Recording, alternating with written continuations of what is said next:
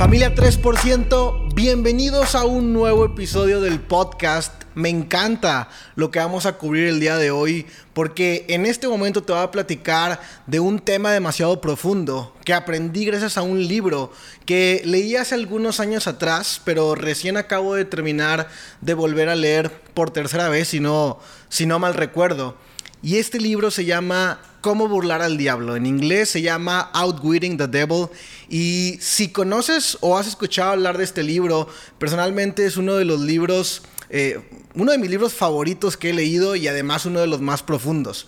Porque justamente en esta parte es cuando Napoleon Hill estaba pasando por una crisis en su vida y tiene un encuentro con el diablo, literalmente. Ahora, esto hace una eh, personificación porque no es como que se encontró con el diablo de manera física, sino que dentro de su mente se está librando una conversación entre Napoleon Hill en un estado crítico y el diablo. En su mente se está librando una conversación entre Napoleon Hill en un estado muy crítico y el diablo que el diablo es el que representa todo mal, el diablo es quien representa todo pecado, el diablo es quien representa cuando las cosas no están yendo bien, cuando nos sentimos en fracaso, cuando nos sentimos estancados, cuando no nos sentimos en nuestro peak performance y cuando realmente entramos en esas emociones de vibración baja como depresión, como celos, angustia, ansiedad, miedo, tristeza que solamente tú por el hecho de ser un ser humano estás expuesto a estas emociones de vibración baja todo el tiempo. Yo lo he estado y, además lo, eh, puedo, puede que, no, no, no porque yo esté aquí hablándote acerca de esta información, yo también puedo ser víctima de estas emociones de vibración baja. Tú puedes ser víctima de estas emociones de vibración baja. La persona que más admires también puede ser víctima de estas emociones de vibración baja y básicamente todos los seres humanos. Entonces el tema no es evitar que estas emociones de vibración baja lleguen a nosotros. El tema es qué hacer una vez que viven dentro de nosotros. Ahora es curioso porque este libro jamás fue publicado de forma intencional por Napoleon Hill. De hecho, lo que cuenta la historia es que estos manuscritos donde estaba eh, escrita esta información de lo que te voy a platicar fueron encontrados posterior a la muerte de Napoleon Hill y fueron publicados no por él, sino por alguien más, incluso después de su muerte. Pero es un gran relato, es un, es un gran encuentro con algo que, eh, como el diablo, que para la gran mayoría de nosotros representa miedo, representa impotencia y representa muchísimas otras cosas eh, negativas y quizá todo lo que tememos un día convertirnos o tememos un día no ser mejor que. Y dentro de este libro hay un tema que me fascinó, que de hecho es una de las ideas principales de toda la historia. Y esto se llama el compás hipnótico.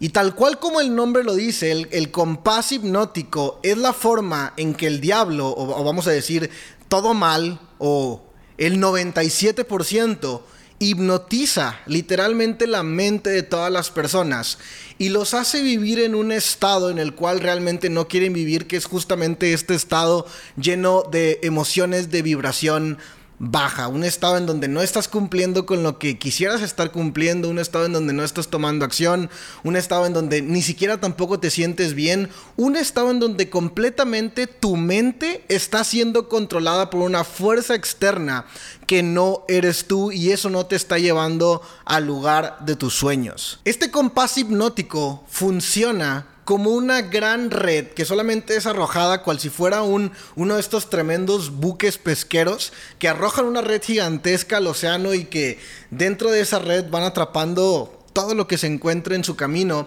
exactamente de la misma manera funciona el compás hipnótico. Es una gran red donde va atrapando a las personas que son débiles de mente y también funciona exactamente igual como si fuera un remolino dentro del mar. No sé si alguna vez has visto ese fenómeno, pero básicamente cuando existe un remolino dentro del mar y supón tú que algún animal o un ser humano o algún bote se encuentra atrapado dentro de este remolino, difícilmente puede salir de ahí. eh, la fuerza de, ese remolino es tremenda, la fuerza física es de tal magnitud que casi casi es imposible que tú te des la vuelta y empieces a nadar en otra dirección o que nades en forma perpendicular para salirte de ese remolino.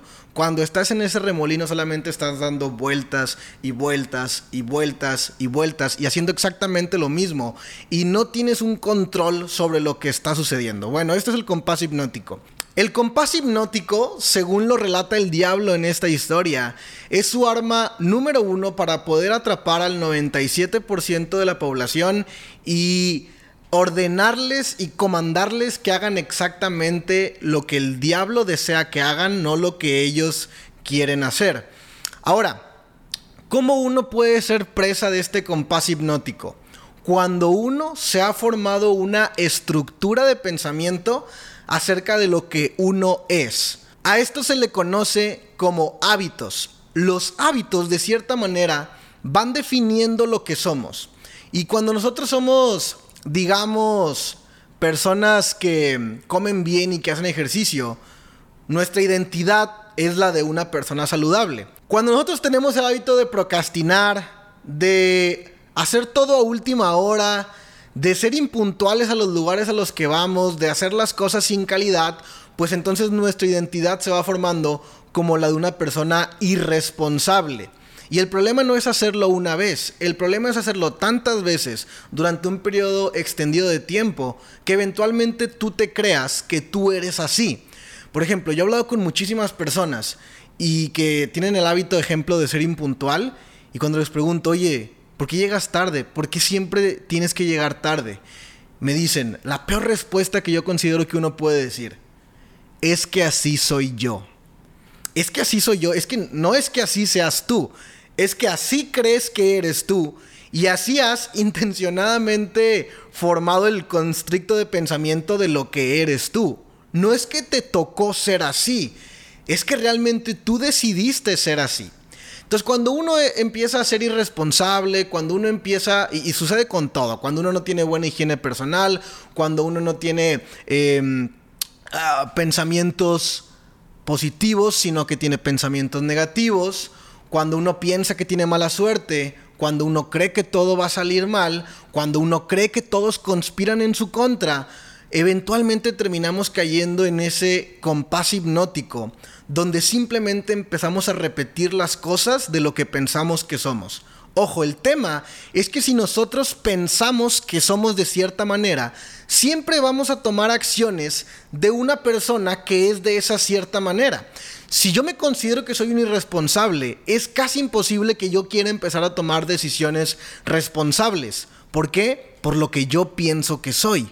Y así tenemos en el mundo múltiples personas que quieren una mejor vida, que, intentan cambiar, que quieren emprender, que quieren realizar sus metas, que quieren empezar a cumplir sus sueños, pero que justamente porque están atrapados este, dentro de este compás hipnótico, eso los está previniendo, los está deteniendo de obtener el éxito, porque su serie de hábitos son lo que se le denomina como hábitos indeseables o al menos hábitos que no están alineados con las metas que ellos dicen que están persiguiendo.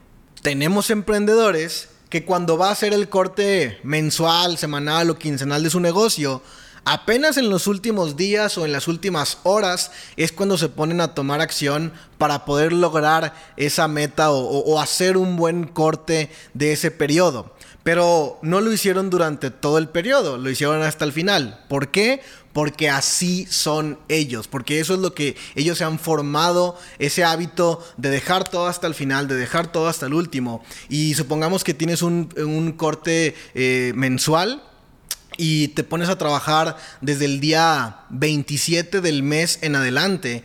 Entonces tú empiezas a trabajar el 27, el 28, el 29, te quedas corto de tus metas y en el mes siguiente, como ese es el hábito y estás atrapado dentro de ese compás hipnótico, también te vas a poner a trabajar hasta el 27, el 28 y el 29 y el 30 del siguiente mes. Y eso lo vas a estar repitiendo cada mes, cada mes, hasta que tú no logres salir de ese compás hipnótico. Lo mismo exactamente funciona si tú has estado haciendo un par de llamadas para tratar de cerrar algunos prospectos y en ese par de llamadas tienes un resultado negativo la siguiente llamada a la que entres, vas a entrar pensando que tú no eres un buen cerrador. Cuando tú entras pensando que no eres un buen cerrador, no cierras. Y luego haces una cuarta llamada pensando que no eres un buen cerrador y no cierras. Al grado de que ya hiciste 4 o 5 llamadas en donde no cerraste, formaste una identidad de un no cerrador dentro de tu negocio y la quinta llamada ya no la quieres hacer. O procrastinas o, la aplazas o la tratas de evitar y no la haces hasta dentro de 3, 4 días después, vuelves a entrar con la misma identidad de que piensas que no eres un buen cerrador y efectivamente no cierras. La realidad es que no estás cerrando, no porque no seas un buen cerrador. No estás cerrando porque, número uno, piensas que no eres un buen cerrador y número dos, tu consistencia más bien es intermitencia, porque lo estás haciendo uno cada tercer día y eso no va a darte ningún resultado de ningún tipo. La actividad número uno para los emprendedores y para los empresarios se llama encontrar clientes. Eso es lo que tú tienes que hacer. Así que para encontrar clientes tienes que tener un mar intenso de prospectos, un océano masivo de prospectos, porque al final de cuentas no importa qué negocio te dediques tú a hacer, no importa qué producto o servicio te dediques tú a vender, todo funciona como una ley de promedios. De tantas personas a las cuales le presentas tu servicio, negocio producto, la gran mayoría no va a estar interesado en ese momento y algunos pocos van a estar listos para comprar. Y así funciona exactamente todo. Entonces, como, la, como el hábito número uno de cualquier empresario tiene que ser encontrar a esos prospectos para eventualmente pitcharles, presentarles ese producto, negocio o servicio.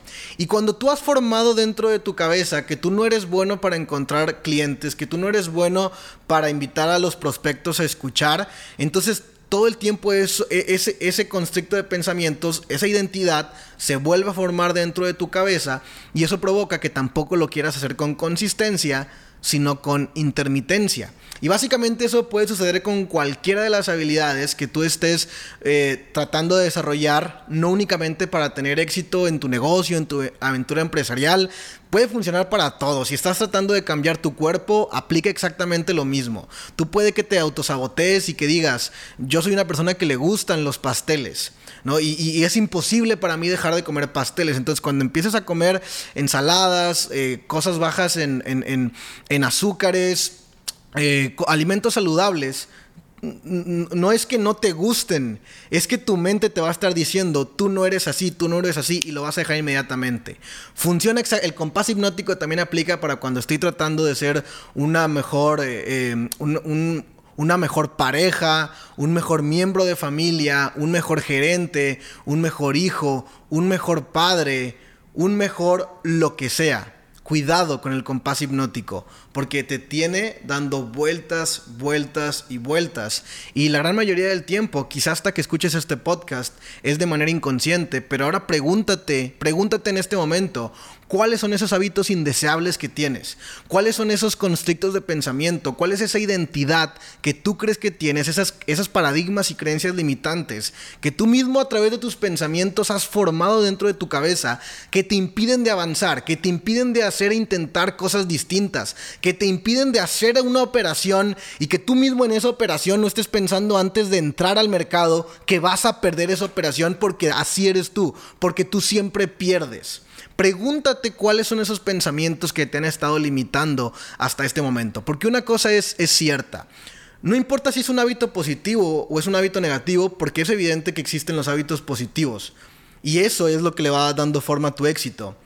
Los hábitos tienen una etapa final, esa etapa en donde se solidifica, esa etapa en donde es demasiado fuerte como para romper ese hábito. Y esa etapa se llama ritmo. Dicen que para poder adquirir un hábito nuevo, tienes que hacerlo por 21 días consecutivos. Otros dicen que por 90 días consecutivos. Yo no tengo idea de cuál sea el marco de tiempo correcto para formar un nuevo hábito. Lo que estoy seguro es que lo tienes que hacer diario para que eventualmente se forme como un hábito. Y a través de esa repetición, por ejemplo, el día de hoy tú te lavas los dientes. Y cuando tú te lavas los dientes, tú no tienes que estar negociando con tu mente o tratar de, o, perder tiempo tomando esas decisiones. Por ejemplo, tú no tienes que decir, a ver, ¿qué tomo primero, el cepillo o la pasta dental? Y dices, y pierdes tiempo decidiendo, ¿no? Y tomas el cepillo y después la pasta. Y no dices, ¿ahora qué sigue? Ay, bueno, voy a ponerle pasta dental por encima del cepillo. Y no tienes que estar perdiendo el tiempo, ni tienes que estar negociando con tu mente. Cuando tienes el cepillo en la boca, no tienes que estar contando los movimientos hacia arriba y los movimientos hacia abajo. O sea, realmente no tienes que estar perdiendo el tiempo haciendo eso. ¿Por qué? Porque como tienes muchos años haciéndolo, más de una década, pues hoy ya es algo que se formó, hoy ya es un hábito que tiene ritmo. Hoy ya es un hábito que tiene ritmo. Funciona exactamente igual cuando tomas el coche y manejas quizá tu lugar de trabajo. Ya no tienes que estar decidiendo con, qué, con cuál de los dos pies vas a pisar el acelerador y el freno. Eh, en qué momento vas a tomar la palanca de velocidades. No tienes que estar pensando eh, si doblas a la derecha o si doblas a la izquierda, porque como lo has hecho por muchas veces, ya está en la etapa de ritmo. Entonces los hábitos positivos que están en etapa de ritmo son sólidos. Y, y como te dije ahorita, van creando esa rutina de éxito. Pero los hábitos indeseables que han alcanzado la etapa de ritmo son sumamente peligrosos y además de eso son muy, pero muy difíciles de erradicar. De hecho, te aconsejo que en este momento tomes un cuaderno y escribas en ese cuaderno tres hábitos indeseables que tienes en este momento. Y de esos hábitos indeseables, quizá alguno todavía no esté en esa etapa de ritmo, porque tiene poco que lo acabas de hacer. Y si todavía no está en esa, en esa etapa de ritmo, es el momento ideal para poder cortarlo, porque luego va a ser muy difícil. Ahora, si ya tienes hábitos indeseables en etapa de ritmo, de los cuales es muy pero muy difícil de deshacerse, permíteme decirte cuál es la solución. La solución para poder salir de ese compás hipnótico, para poder dejar de estar hipnotizado por el diablo, para poder salir de ese remolino dentro del mar se llama pensar. Cuando se rompe esa hipnosis es cuando tú piensas, porque cuando piensas es cuando empiezas a verdaderamente tomar control de toda tu mente. No confundas tener ideas en la cabeza con pensar. Creo que pensar es uno de tus dones, es una de tus habilidades que has subestimado por muchísimo tiempo. Porque como la tienes desde que naciste y toda tu vida has vivido con la habilidad de pensar casi casi sin tener que desarrollarla, esa es la razón por la cual no la has utilizado. Perdóname que te lo diga de manera tan ruda y de verdad espero que no te lo tomes personal y no te vayas a ofender. Pero si tú pensaras, no harías cosas que atentan contra tu cuerpo. Si tú pensaras, no harías cosas que atentan contra tus relaciones. Si tú pensaras, no harías cosas que atentan contra tu negocio.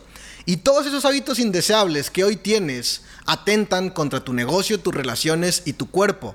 Así que lo único que me estás dando a entender, si eres víctima del compás hipnótico y si tienes estos hábitos indeseables, es que no has estado pensando, solamente tienes ideas acumuladas dentro de tu cabeza. Pero eso no es pensar, te voy a decir lo que es pensar. Pensar es organizar las ideas dentro de tu cabeza, se le conoce como impulsos de pensamiento, y organizarlas en dirección al cumplimiento de tu propósito poderoso. Por eso es que tienes que saber a dónde vas, por eso es que tienes que saber exactamente qué es lo que quieres, porque mientras no sepas qué es lo que quieres, es sumamente difícil pensar. Mientras no sepas qué es lo que quieres, 300 millones de ideas van a atravesar por tu cabeza sin ningún rumbo fijo, sin ninguna concreción de absolutamente nada. Mientras tú no sepas lo que quieres, jamás, jamás vas a llegar a ningún lado.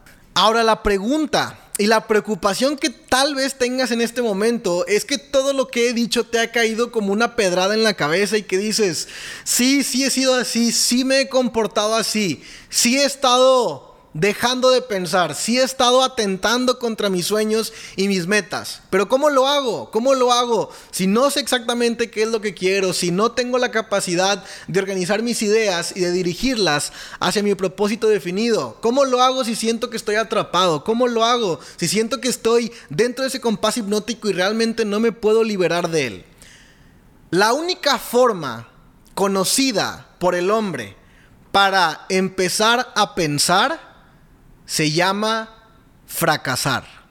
Ponte a pensar lo siguiente, la mayoría de las personas piensan que el fracaso es algo malo, de hecho dice el mismo diablo que ninguno de entre 10.000 seguirá intentándolo después de dos o tres veces de fracasar. Dice el diablo que aliado con el compás hipnótico, de hecho que su mejor forma para poder atrapar a la gente en ese compás hipnótico justo es hacerlos fracasar. Pero la ironía es que justo también es la forma en que fracasar, justo es la forma en que también uno puede salir de ahí. Así que el 97% de la gente piensa que fracasar es algo malo, piensa que fracasar es un game over, piensa que fracasar es un callejón sin salida, piensa que fracasar es como si te mataran en un videojuego y ya no hubiera una siguiente oportunidad. A la gente se le enseñó a pensar que equivocarse y que fracasar es malo. Cuando tú fracasabas en la escuela, cuando sacabas 6 créditos de 10, tenías que volver a repetir el curso. Cuando fracasabas como hijo, te castigaban y te encerraban en tu habitación. Cuando fracasabas en una relación, te terminaba tu pareja. Así que por, eso es que el día de hoy crees dentro de tu cabeza que fracasar es malo, pero dice Napoleon Hill que cada fracaso trae consigo una semilla equivalente de éxito. ¿Por qué? Porque te pone a pensar, porque te pone a organizar tus ideas. Si tú eres un 3%, después de que fracases, realmente es que vas a empezar a ejercer esa mentalidad. Realmente es que vas a ejercer esa facultad de pensamiento. Porque vamos a ser súper sinceros. ¿Cuándo te pones más creativo? Y, la creatividad es una facultad que viene ejercida por el pensamiento. ¿Cuándo te pones más creativo? Cuando estás cómodo, cuando todo está fluyendo, cuando todo está yendo bien, no avanzando, no avanzando ni dando saltos cuánticos, pero me refiero a que, a que estable, eh, zona de confort, donde a lo mejor no te sobra mucho, pero tampoco te está faltando nada, donde tienes ese sueldo esa ganancia de algunos cuantos cientos de dólares al mes que te permite mantener un estilo de vida modesto, pero que nadie te está hablando porque le debes dinero. Cuando en tu cuerpo quizá no tienes obesidad mórbida, pero tampoco estás en forma y crees que tu cuerpo pues no se ve tan mal y que por eso puedes comer un poquito mal de vez en cuando y no tener un régimen tan estricto de ejercicio.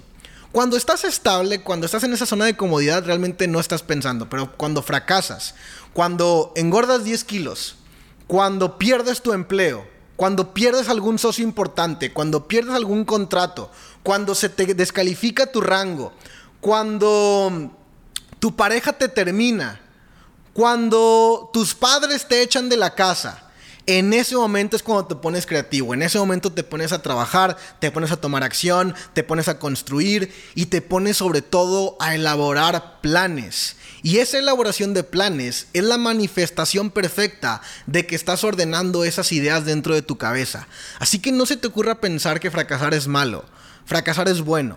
De la misma manera en que celebras tus victorias, debes de celebrar tus fracasos. Porque si tú utilizas tu fracaso con una connotación negativa, eso te va a estar comiendo por dentro todo el tiempo y no te va a dejar ver la bendición que existe detrás de ese fracaso y no te va a dejar ver tu potencial que tienes porque ahora encontraste una nueva oportunidad para mejorar. Pero por el contrario, si fracasas y aprendes de esa lección, puedes solamente decir, bueno, fue una lección algo costosa, fue una lección algo cara, fue una lección que me costó mucho pero ahora estoy aprendiendo para no volverla a cometer después.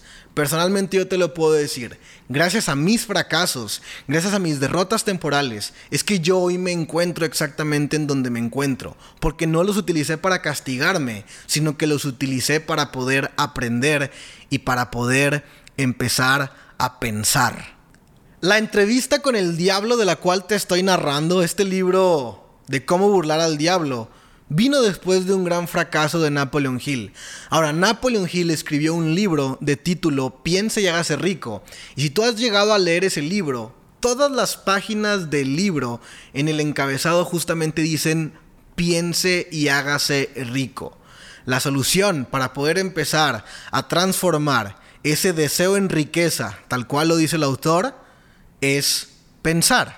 Mientras que el 97% de la gente allá afuera le están atravesando por el pensamiento 300 millones de ideas sin ser consciente de que eso sucede y de que no lo lleva a un lugar, el 3% empieza de manera intencionada a organizar, a estructurar esas ideas para la consecución de su meta final, para la consecución de ese deseo ardiente, para eso que tú y yo, que somos 3%, que sabemos que no nos vamos a morir sin alguna vez obtener y estar en posesión de ese propósito poderoso.